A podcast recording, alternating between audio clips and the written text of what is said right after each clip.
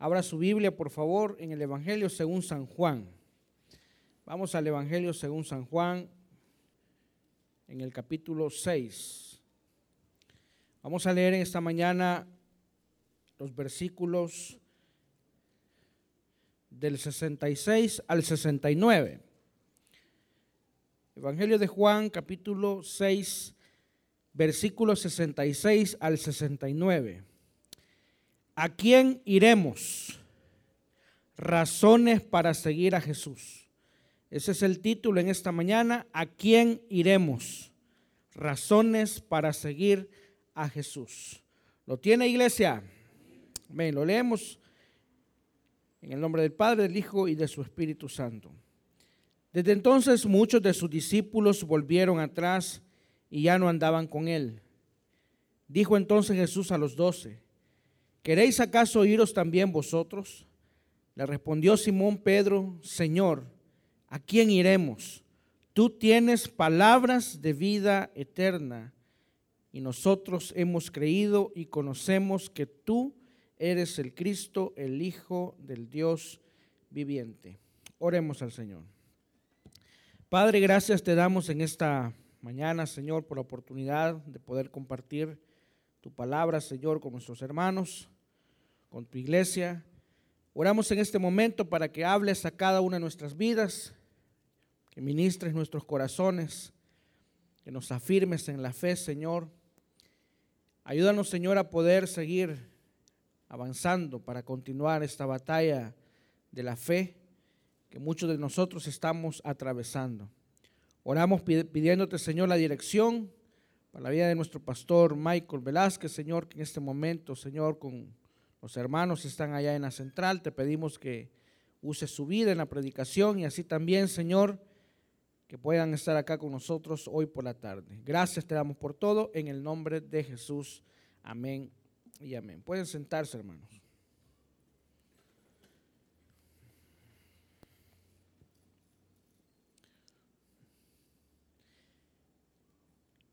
Cuando nosotros comenzamos en el cristianismo, se nos enseñan muchas cosas que con el tiempo nos damos cuenta que, que no son tan correctas seguirlas. Pero usted dice, ¿por qué? Y es porque cuando hablamos del Evangelio, hablamos de una carrera, hablamos de algo que tenemos que, que continuar en la lucha. Es una lucha constante del día a día. Todos los días tenemos que estar batallando con, desánimos, con, con tantas cosas que atravesamos, problemas en la familia, problemas en el ministerio, problemas en la casa, en el trabajo. Y todas esas cosas eh, muchas veces nos, nos desaniman, nos desalientan y lo que queremos hacer primero es, es irnos del Evangelio. No nos llevamos con nuestros papás, los hijos pues pasan peleando con, con ellos, los padres se enojan por la rebeldía de sus hijos, no hay dinero, no hay trabajo, el negocio no está prosperando. Y nos enfrentamos a diferentes circunstancias, mis hermanos, en las que lo primero que hacemos es echarle la culpa a alguien. Por naturaleza buscamos un culpable, buscamos a quién le vamos a echar la culpa. Entonces se nos había enseñado un evangelio práctico, un evangelio fácil. Usted venga, venga a la iglesia, siéntese, escuche la palabra, venga los domingos, su culto de la semana y hasta ahí. Todo va a ir bien. Pero en realidad no es así.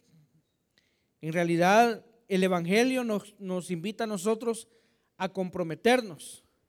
Cuando escuchamos ya que tenemos que llevar una cruz, que tenemos que sufrir, que tenemos que ir a veces contra la corriente, no nos gusta. No nos gusta. El camino de la cruz, hermanos, es un camino cuesta arriba. El camino de la cruz es un camino de sufrimiento, donde hay que pagar un precio, donde hay que pagar un precio, hermanos. Y muchas veces es un alto costo. Cuando Jesús estaba con la gente, con sus discípulos, Él les habló de esto y les dijo, de que no era fácil. Ejemplo de ello es, lo encontramos en Mateo 5, no lo busque, en donde encontramos las bienaventuranzas. El ejemplo de las bienaventuranzas nos dice a nosotros que esas bienaventuranzas están ahí por algo. Y es que en las bienaventuranzas nosotros encontramos los requisitos para que usted y yo podamos heredar el reino de los cielos. A veces no se miran esas cosas, las pasamos por encimita y creemos que solamente Dios está nada más dándonos cómo ser bendecidos. Cuando nosotros estudiamos las bienaventuranzas debemos de entender esto, que son exigencias para todos los discípulos. Cuando ya nos dicen, porque yo le aseguro que cuando salimos a evangelizar, algunos hermanos eh, tienen el antiguo método todavía. Si usted muere ahora, ¿a dónde iría su alma? ¿Al cielo o al infierno? Otros hermanos llegan de otra manera, quiero hablarle de Jesús, quiero, pero cuando le hablamos a esa persona, le hablamos de que tiene que dejar el pecado, que tiene que dejar la mujer, que tiene que dejar los vicios y acercarse a Dios, hacer, ábrale su corazón, pero no le decimos, mire, deje su vicio y véngase al reino de los cielos, porque en el reino de los cielos, mire, tiene que sufrir tiene que ser pobre, tiene que dejar de ser machito, tiene que dejar ese orgullo. Eso no se lo decimos a la gente. Y el mensaje de la bienaventuranza nos enseñan a nosotros que para heredar el reino de los cielos, primero yo tengo que ser pobre en espíritu, que tengo que sufrir, que tengo que comenzar a lamentarme por mi pecado que yo tengo que sentir, sentir un dolor cuando yo le fallo a Dios, que tengo que ser manso, pero no. Ayer decía una, una hermana, cuando estaba predicando y decía de que, que había cierta, cierta eh, eh, eh, predicadora que cuando estaba predicando dice que decía, yo, yo soy bien manso. Imagínense el ejemplo de mansedumbre. Dice de que si a mí dice, decía la predicadora, me golpean en una mejilla, ¿qué dice el Evangelio? Que le pongamos la otra. Pero la tercera yo no la perdono, dijo. A la tercera yo voy. No, hermano, eso entonces no ha aprendido la lección. Porque la palabra dice en la bienaventuranza que tenemos que ser mansos. ¿Quiere heredar el reino de los cielos? Entonces tiene que tener hambre por ser justificado. Hambre y ser y sed, porque usted no puede salvarse a usted mismo. Tiene que tener eso. Entonces son cosas que a veces no nos dicen cuando vamos a aceptar a Jesús. Usted ya con el tiempo, de, tiene que 5, 6, 10 años, no sé, o nació en el Evangelio, usted hay cosas que ya, ya las entiende, ya las digirió, ya las investigó, ya las conoció. Yo solamente vengo a recordarle aquello por qué nosotros tenemos que seguir a Jesús. Porque en este punto nosotros, cuando pasamos pruebas, lo primero que pensamos es echarle la culpa a alguien, querer dejar la iglesia, querer dejar el ministerio, querer dejar el servicio. Entonces, hermano, no se trata de que usted deje el servicio y todo le va a cambiar. No. Usted sígale sirviendo. El viernes, el viernes aquí en la iglesia pasó una hermana a dar testimonio. Y, tenía, contaba de que ella tenía un problema de, ya se estaba graduando, eh, ya había egresado, vino la pandemia y toda esa situación, hubieron problemas administrativos y a saber qué tipo de problemas, pero la cosa es que se le había entrampado la, eh, el proceso de graduación. Y ella comenzó a, buscar más al Señor y, pero ella no estaba sirviendo. Y ella entendió, no, voy a comenzar a servir. En enero de este año comenzó a servir en el ministerio de Taber Kids. Y empezó a venir, empezó a congregarse, empezó a escuchar palabras, servir, y ahí se fue. El Señor comenzó a obrar. Pero muchas veces nosotros hacemos lo contrario, comenzamos a tener problemas y lo primero que queremos es salir corriendo, es irnos. Otra cosa que creemos es que Dios, hermanos, está para complacer todo lo que nosotros le pidamos. Y Dios no está para complacernos a cada uno de nosotros. Dios nos quiere bendecir, amén. Dios nos quiere bendecir. El problema es cuando nosotros comenzamos a exigirle a Dios. No se trata de exigirle. Entonces, tenemos, hermanos, en este pasaje de Juan, un texto que nos expone las motivaciones de los falsos discípulos y nos expone también la reacción de los verdaderos discípulos. Aquí usted va a ver las dos caras y usted decide de cuál grupo quiere ser. Usted quiere saber si es un verdadero discípulo o quiere saber si, si usted es un, un falso discípulo o un seguidor del, del Señor que no está comprometido. El discipulado, hermanos, es para pocos.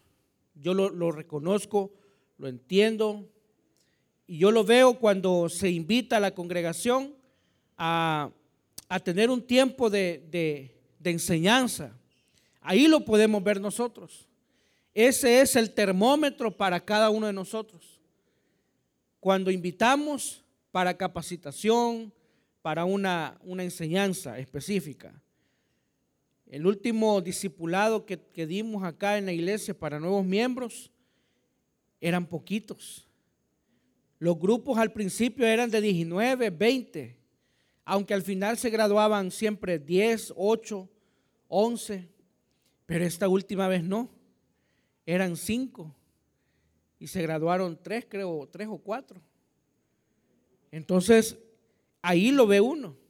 El discipulado, hermanos, no es para todos, pero es el camino que el Señor quiere que sigamos. Ese es el camino que Dios quiere que sigamos. Usted puede estar aquí en iglesia, venir, congregarse, creer sin compromiso, pero el Señor quiere que usted avance, que usted crezca. Vemos aquí, hermanos, en Juan, cómo Juan nos presenta un texto donde Jesús goza de, esa popularidad. Usted vea conmigo, por favor, el capítulo 2, versículo 23, ahí mismo. Y algo que, que, nos llama la atención en los evangelios y en el ministerio de nuestro Señor es que a Jesús lo seguían multitudes, pero Dios quiere discípulos de esas multitudes. Vea lo que dice el capítulo 2, versículo 23 estando en Jerusalén en la fiesta de la Pascua, que dice, muchos creyeron en su nombre. ¿Cuántas personas? Muchos. Va, comienza el ministerio y comienza a ganar popularidad del Señor. Veamos el capítulo 4, versículo 39. Dice, y muchos de los samaritanos de aquella ciudad, que dice, creyeron en él por la palabra de la mujer. Vaya.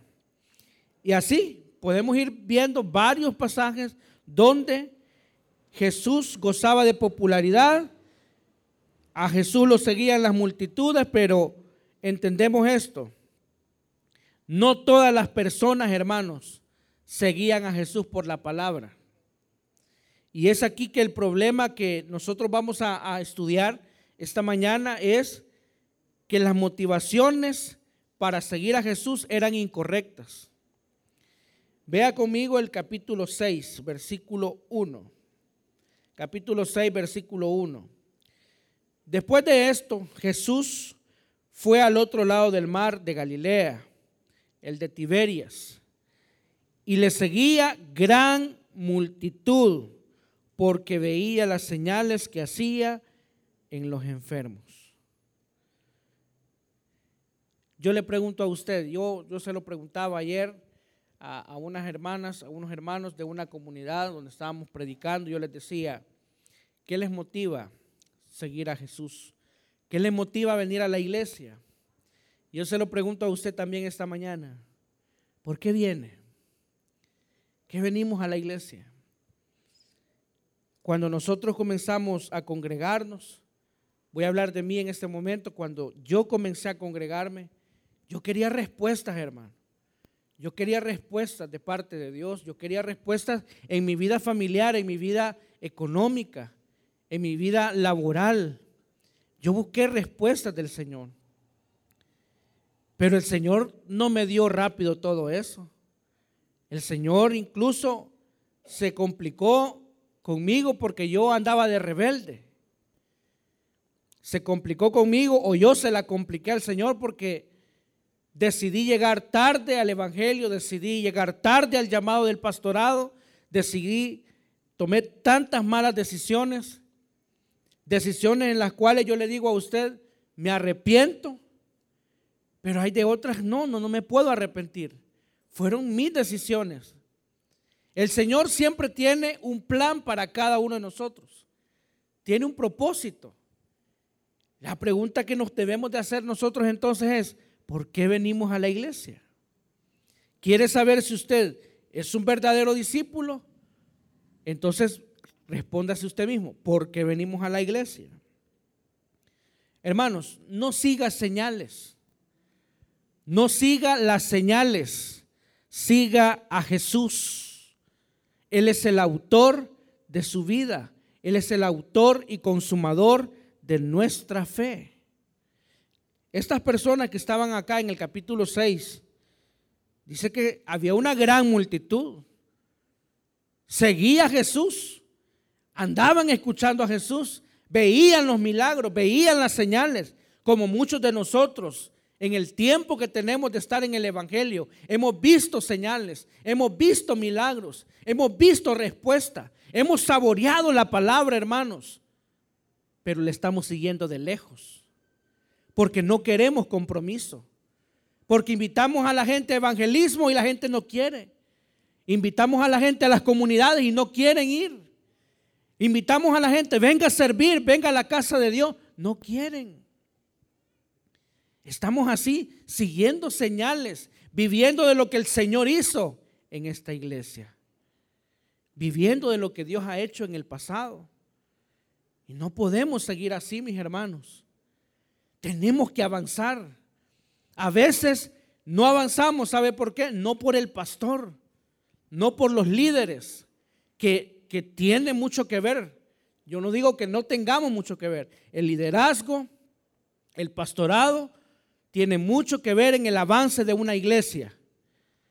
Pero también la congregación, al no quererse comprometer, al no, querer dar e-, ese siguiente paso, entonces yo le digo, no siga las señales. Esta gente dice, y le seguía gran multitud porque veían las señales que hacía en los enfermos.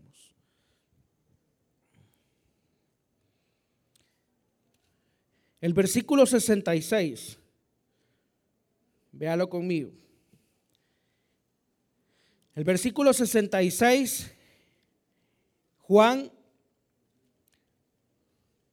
nos está enseñando aquí que Jesús va a trazar una línea de separación entre los verdaderos y los falsos creyentes. ¿Qué dice? Desde entonces, mire qué, qué triste esto. Desde entonces, muchos de sus discípulos volvieron atrás y ya no andaban con él. ¿Por qué? ¿Por qué? Yo, yo me pregunto, si, si leemos el versículo así nomás, nos lamentamos, pero tenemos que ver el contexto. ¿Por qué ya no querían andar con él? ¿Por qué ya no querían seguirlo? ¿Por qué se fueron? Jesús les está pidiendo compromiso. Si usted lee todo el capítulo 6, se va a dar cuenta que Jesús lo que les está pidiendo es compromiso. Llega un momento, hermanos, en el versículo 22, que la gente anda buscando a Jesús. Pero Jesús mismo los confronta más adelante y les dice, ustedes no me buscan a mí por la palabra, ustedes me buscan porque les di de comer, porque les di. entonces tenemos que pensar y preguntarnos, ¿por qué estoy siguiendo a Jesús? ¿Por qué estoy siguiendo a Jesús? Mire lo que dice el 67. Dijo entonces Jesús a los doce, ya aquí Jesús, hermano, está, llegan los, los discípulos, llegan los doce, le dice, Señor, no les hables así, por favor. Gracias a Dios, hasta ahorita eh, el pastor no me ha dicho, mira, no hables de eso, no, no digas esto. Hasta ahorita, las pocas veces que he predicado, no me ha dicho nada de eso. Pero imagínense que el pastor nos dijera, me dijera a mí, mira, hablarles suavecito. No les hables de eso, como allá en iglesias en Estados Unidos, donde no se puede predicar de pecado, no se puede predicar del infierno, porque no, no hablan de esas cosas. Hablan de prosperidad, hablan de salud, hablan de bienestar, hablan de, ser mejor cristiano, pero no hablan del pecado. Imagínense que, aquí a todos eh, eh, buscáramos no, este predicador sí, porque él, les habla suavecito. Y, es lo contrario, fíjense, hay gente que le gusta que la desafíen, que le gusta que le hablen claras las cosas. ¿O no es así, hermano, que cuando nosotros escuchábamos o escuchamos todavía las predicaciones del pastor Edgar López Bertrán, fundador, escuchamos esos mensajes y nos poníamos a pensar, o sea, ¿cómo, ¿cómo, es que Él conoce tantas cosas, conoce aún a la distancia? Decía yo, no me conoce y aún a la distancia sabe lo que yo estoy pasando. Eh, yo escuchaba el sermón de las 10 de la mañana eh, todos los días, el estudio bíblico que hacía, que ponían en la televisión. Y yo me ponía a pensar y me ponía con la Biblia y me ponía con el, con el lapicero. Y de repente decía algo de lo que yo estaba viviendo. Y él, tuvo esa característica, hermano, que, muy pocos tienen. Él hablaba clara las cosas, hablaba en el lenguaje de todos nosotros. Hablaba un lenguaje sencillo, práctico, con poco lenguaje tal vez teológico, pero que de verdad hablaba al corazón. Hablaba al corazón de nosotros. Dice el versículo 67. Dijo entonces Jesús a los doce ¿queréis acaso iros también vosotros?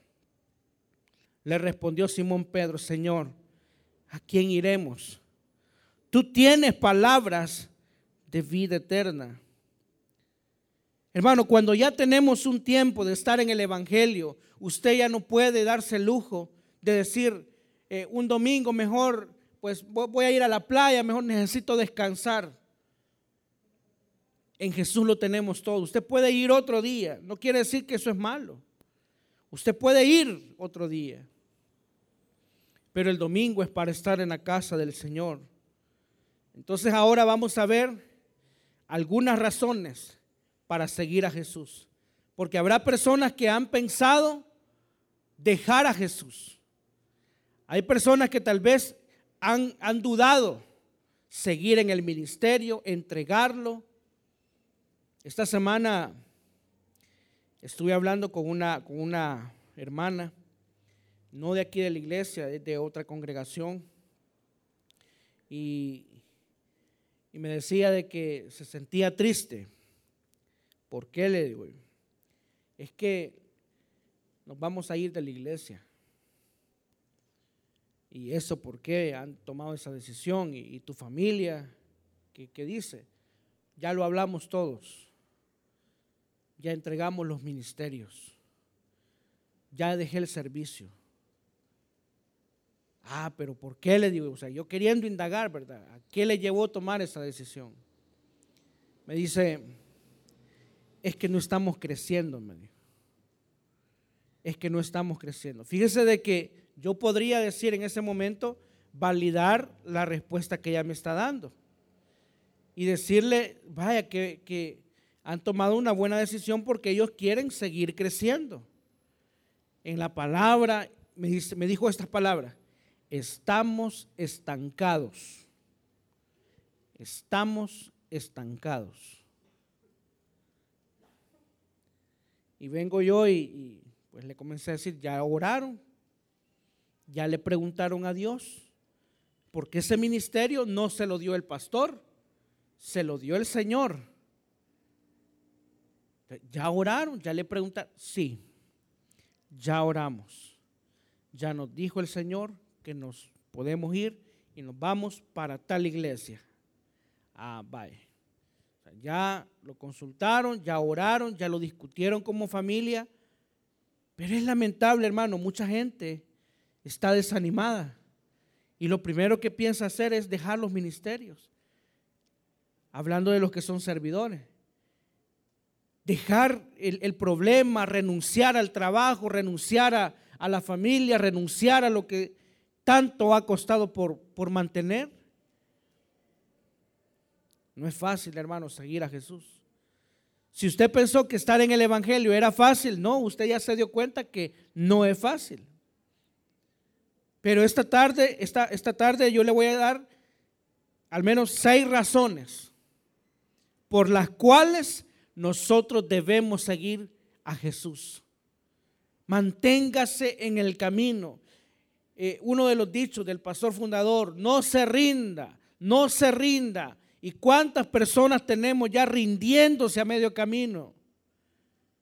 No han empezado la carrera, ya, ya, no, ya no quiero ir a la iglesia, ya no quiero servir, ya no quiero hacer esto, ya no quiero leer la Biblia. Manténgase en su silla. Primera razón, ¿por qué tenemos que seguir a Jesús? Mire, solo en Jesús encontramos lo mejor de la vida. Usted puede querer, mire, yo no sé cuáles son sus sueños. Yo no sé cuáles sean sus sueños. Yo no sé si su sueño es viajar, eh, tener un trabajo donde usted pueda ganar lo suficiente como para mantener su familia, eh, yo no sé cuál, fuera, cuál puede ser su sueño. Pero yo le voy a decir una cosa, iglesia. Lejos de Jesús no lo va a lograr. Lejos de Jesús le va a costar. Va a llegar, va a viajar, va a hacer lo que usted se ha propuesto hacer, pero le va a costar. Y aquí es donde es mejor tomar en cuenta lo que el Señor tiene para nuestras vidas. Mire, un ejemplo de esto lo encontramos en Génesis. Vaya conmigo a Génesis. Lo voy a llevar a la Biblia para que no se me vaya a dormir. Génesis 16.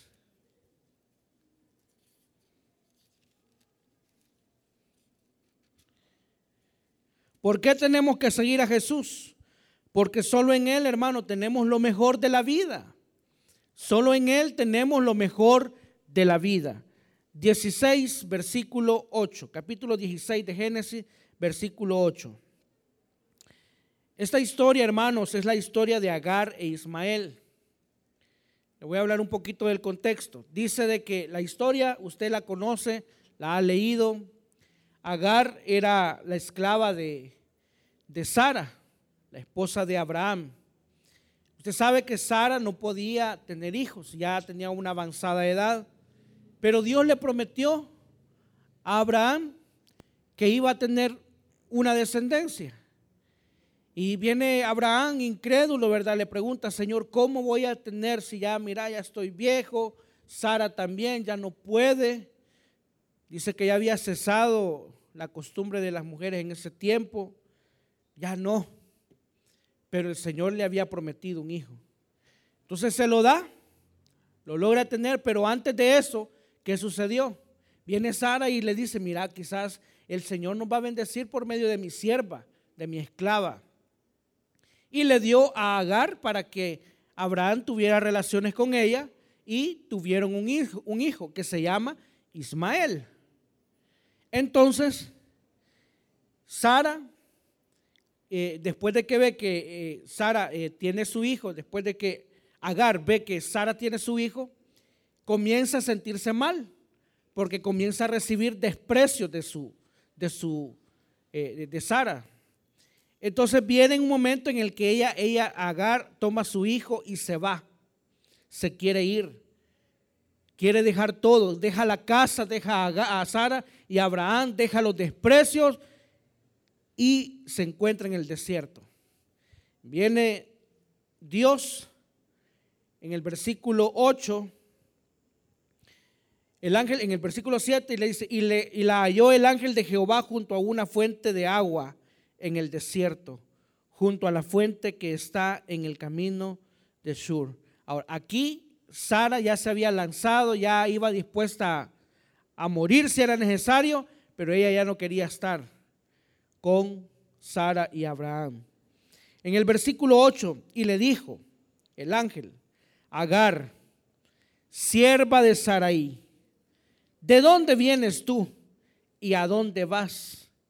Y ella respondió, huyo de delante de Saraí, mi señora. Y eso es lo que a veces nosotros hacemos. Huimos. Huimos. Lo que Sara no sabía es que la bendición estaba en Abraham. Así como muchas veces nosotros no sabemos que la bendición está en mantener la, familia, unida. Cuesta, hermano. Y se pagan altos precios cuando usted abandona a su familia. Se pagan alto costo. Lo que Agar no sabía era eso. Era que la bendición estaba en Abraham y en Sara. Pero ella se va.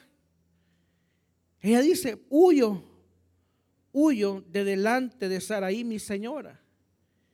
entonces, esta, esta tarde, hermano, yo le, yo le digo, con este primer punto, le digo esto, no se vaya, no se mueva, no se mueva de Jesús, no se mueva de la oración incesante que usted está haciendo por sus hijos, por ese trabajo. Mire, hay personas que en los trabajos viven acoso, viven, eh, los explotan con los horarios tan, tan pesados y mal pagados. Y usted dice, ya no aguanto, ya no aguanto, ya no, pero ya se puso a pensar, ¿qué cuesta buscar trabajo? Espérese, espérese, espérese, dé una milla más, una milla más. Entonces, la primera razón, hermano, para no moverse y para seguir a Jesús es que solo en Jesús encontramos lo mejor de la vida. Salud, bienestar, la paz. Mire, qué, qué bonito es cuando uno conoce familias humildes dentro de la iglesia. Eh, eh, eh, aquí conozco a varias, algunas personas que yo sé que son familias, vienen, uno solo los mira, no, no me los puedo de nombre, no le voy a decir quiénes son, ¿verdad? solo de vista. Yo sé que vienen, entra el esposo, la esposa, sus hijos, vienen aquí humildes, hermanos. Y de repente uno los mira allá en el pollo campero, comiendo en familia. Qué bonito que mantienen eso. ¿Qué pasaría si uno de ellos se comienzan a quererse mover del Evangelio? Yo le aseguro que no es fácil, que no es fácil, pero ahí están porque han entendido que solo en Jesús tienen lo mejor de la vida. Número dos, segunda razón. ¿Por qué tenemos que seguir a Jesús? Porque solo en Él encontramos el perdón de nuestros pecados. Y más aún cuando el pecado, hermano, pesa sobre nosotros. Isaías 43, 25. Isaías 43, 25. Y aquí muchos de nosotros necesitamos recordar eso. Usted se puede ir. Solo acuérdese de esto. ¿Cuántos pecados le ha perdonado el Señor? ¿Y lo va a dejar? ¿Hacia dónde iba usted cuando usted estaba en esa vida mundana? Íbamos hacia el infierno. Estábamos condenados. Pero el Señor vino y nos perdonó cada uno de nuestros pecados. Isaías 43, 25. Yo, yo soy el que borro tus rebeliones por amor de mí mismo.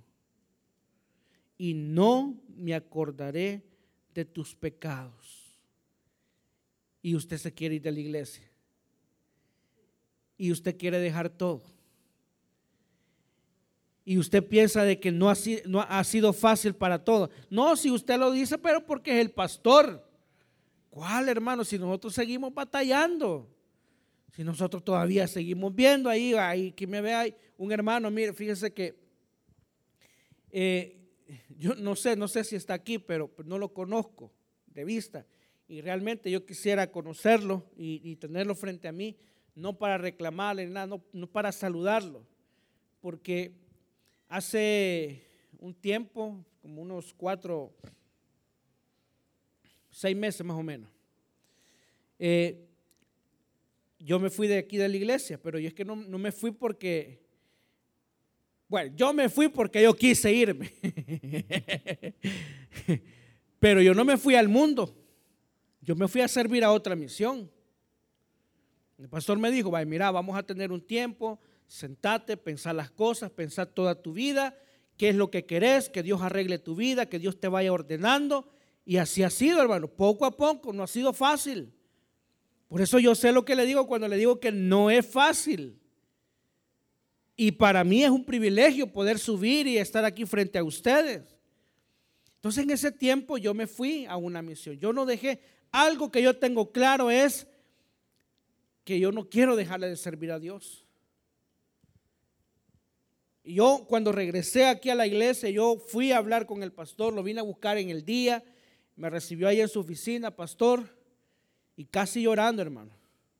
Le dije yo a él, pastor, déjeme servir mire, no me pague, porque yo fui empleado de aquí, mire, no me pague. No quiero una plaza, no, no estoy buscando. Déjeme servir. Va, está bien, me dijo. Anda a las comunidades. yo pensé que me iba a decir, vaya, pues ponete el saco y venía a pararte el hermano aquí de frente. No, anda a la calle, me. Preparar el contenido, ordenar las comunidades, abríme dos comunidades más. Yo vine y le dije a él, pastor, quiero servir. Porque yo sí, lo he entendido, hermano. No quiero dejar de servirle a Dios. Entonces cuando yo me fui, me fui para, una, para la iglesia del pastor Julio. Ya muchos aquí lo conocen. Aquí mismo en Cojute, ahí en el Progreso. Entonces yo me fui a servir con él Estuve ahí un tiempo ayudándole. Entonces el pastor me dio la oportunidad de predicar. Entonces eh, yo comencé a, trabajarle con, a trabajarle a él este, la página de Facebook y comencé a, a, echarle la mano en lo que yo podía.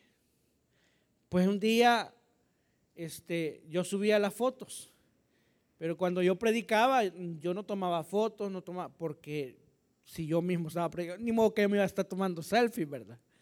No, no lo iba a hacer. Hermano, sonrían. No, o sea, no iba a hacer eso por estar predicando la palabra.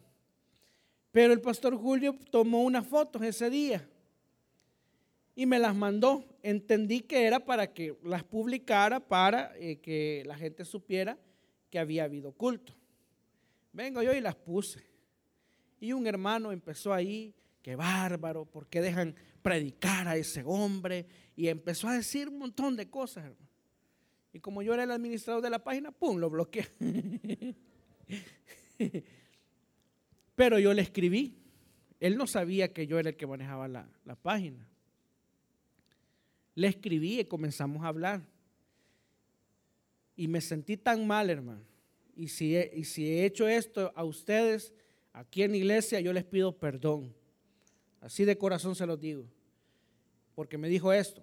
Me dijo, mire, me dijo, yo voy al taber de Cojute allá por el Walter. Y el pastor Michael nos ha enseñado así, así y así. Yo entendí, ajá, ya sé por dónde va la cosa. ¿Y por qué usted hace eso, eso y eso? Va, va. Ya entendí.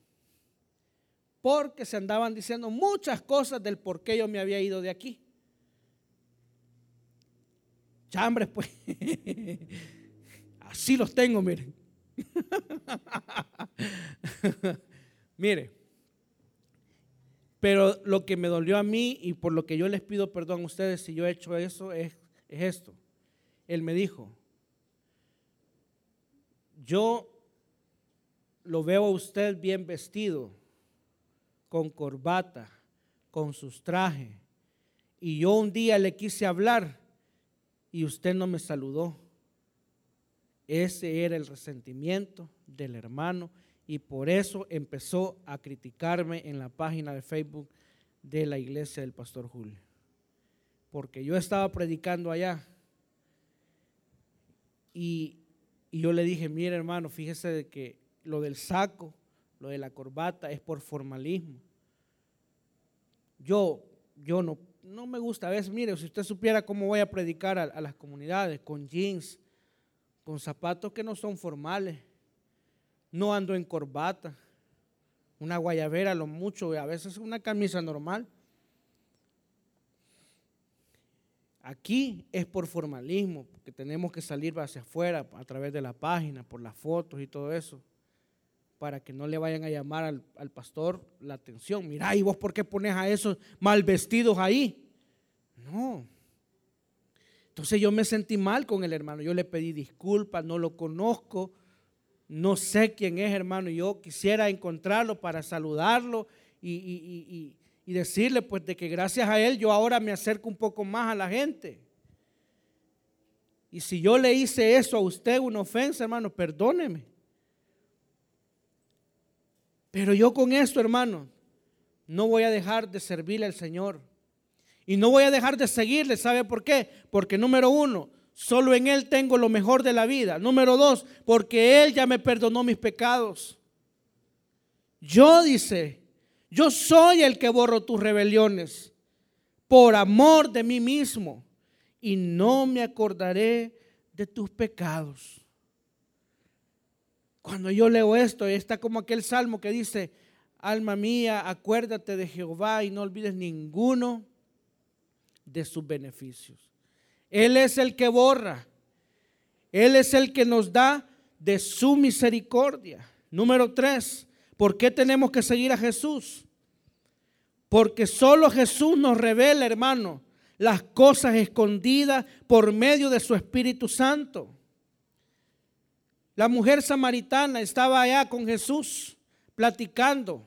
Llega la mujer y llega a decir, eh, eh, le llega a decir a, los ciudadanos, a los del, pueblo de Samaria, les dice, miren, vengan, he conocido a alguien que me ha dicho todo lo que soy. Porque Jesús le dijo, eh, Jesús le habla y le dice, llama a tu marido. No tengo marido, le dijo. Bien has dicho, porque cinco maridos has tenido y el que tenés no es tuyo le dio a, conocer lo que ella era. Hermanos, y eso es lo que a veces Dios no hace con nosotros. Yo recuerdo una vez, hace muchos años, orando al Señor, yo le pedí a Dios, mire, yo eh, no tuve papá, tuve un padrastro que a la edad de, bueno, de adolescente me dijo, yo no soy tu papá, error y me dice, eh, eh, cuando yo conocí al Señor, yo tenía ese como resentimiento contra, contra la paternidad. Entonces venir al, Evangelio y escuchar a que a Dios le, le decíamos Padre, para mí era difícil como cristiano. Era difícil porque yo no tuve esa figura de padre. Ya yo con, con mi primer hijo, yo a, a mí me costaba decirle a mi hijo, te amo, porque no sabía cómo acercarme, tener una, relación. Y, aún ya grande él me cuesta.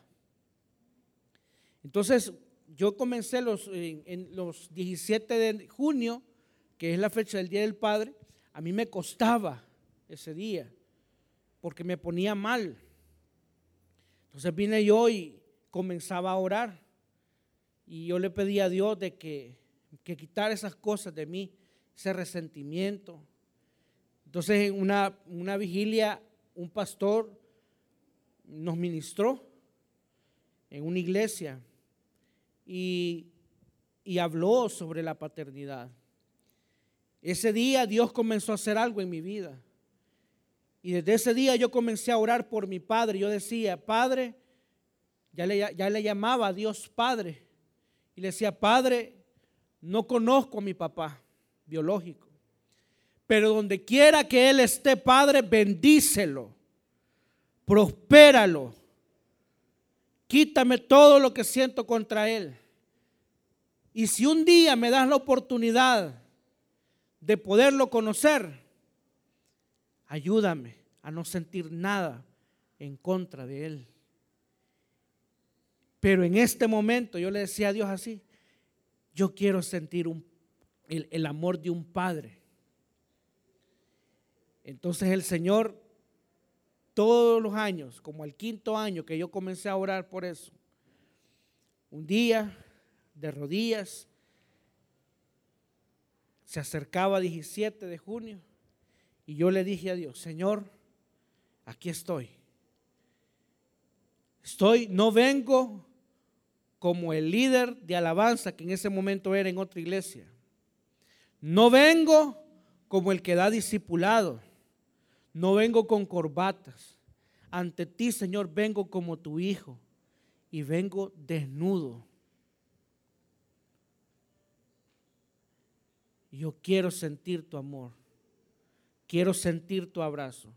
Y fue tan profunda mi oración, mis hermanos, que el Señor se acercó, me hizo ver que de verdad estaba desnudo, pero no lo estaba, hermano. Pero me hizo sentir y me comenzó a recordar tantas cosas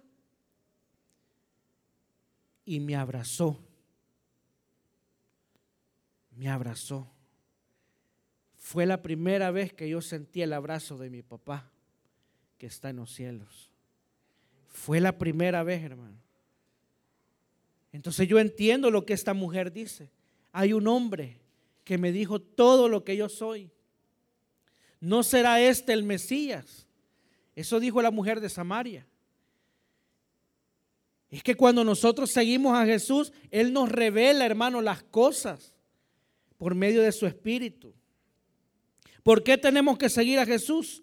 Porque solo en Él, hermano, podemos ir cuando estamos desesperados. Mire, no corra al brujo, no corra para que le echen las cartas, no corra al médico. Antes de eso, doble sus rodillas, busque al Señor y póngase a cuentas con Él. No corra para el banco. No corra al prestamista. No negocie, hermano. No, no lo haga. ¿Por qué van a quitar su cama de debajo de usted? Dice el proverbio. En la desesperación, busque a Jesús. Busque a Jesús. Quinto, solo en Jesús tenemos consolación. Segunda de Corintios 1.3. Vaya conmigo a Corintios. Segunda de Corintios 1.3.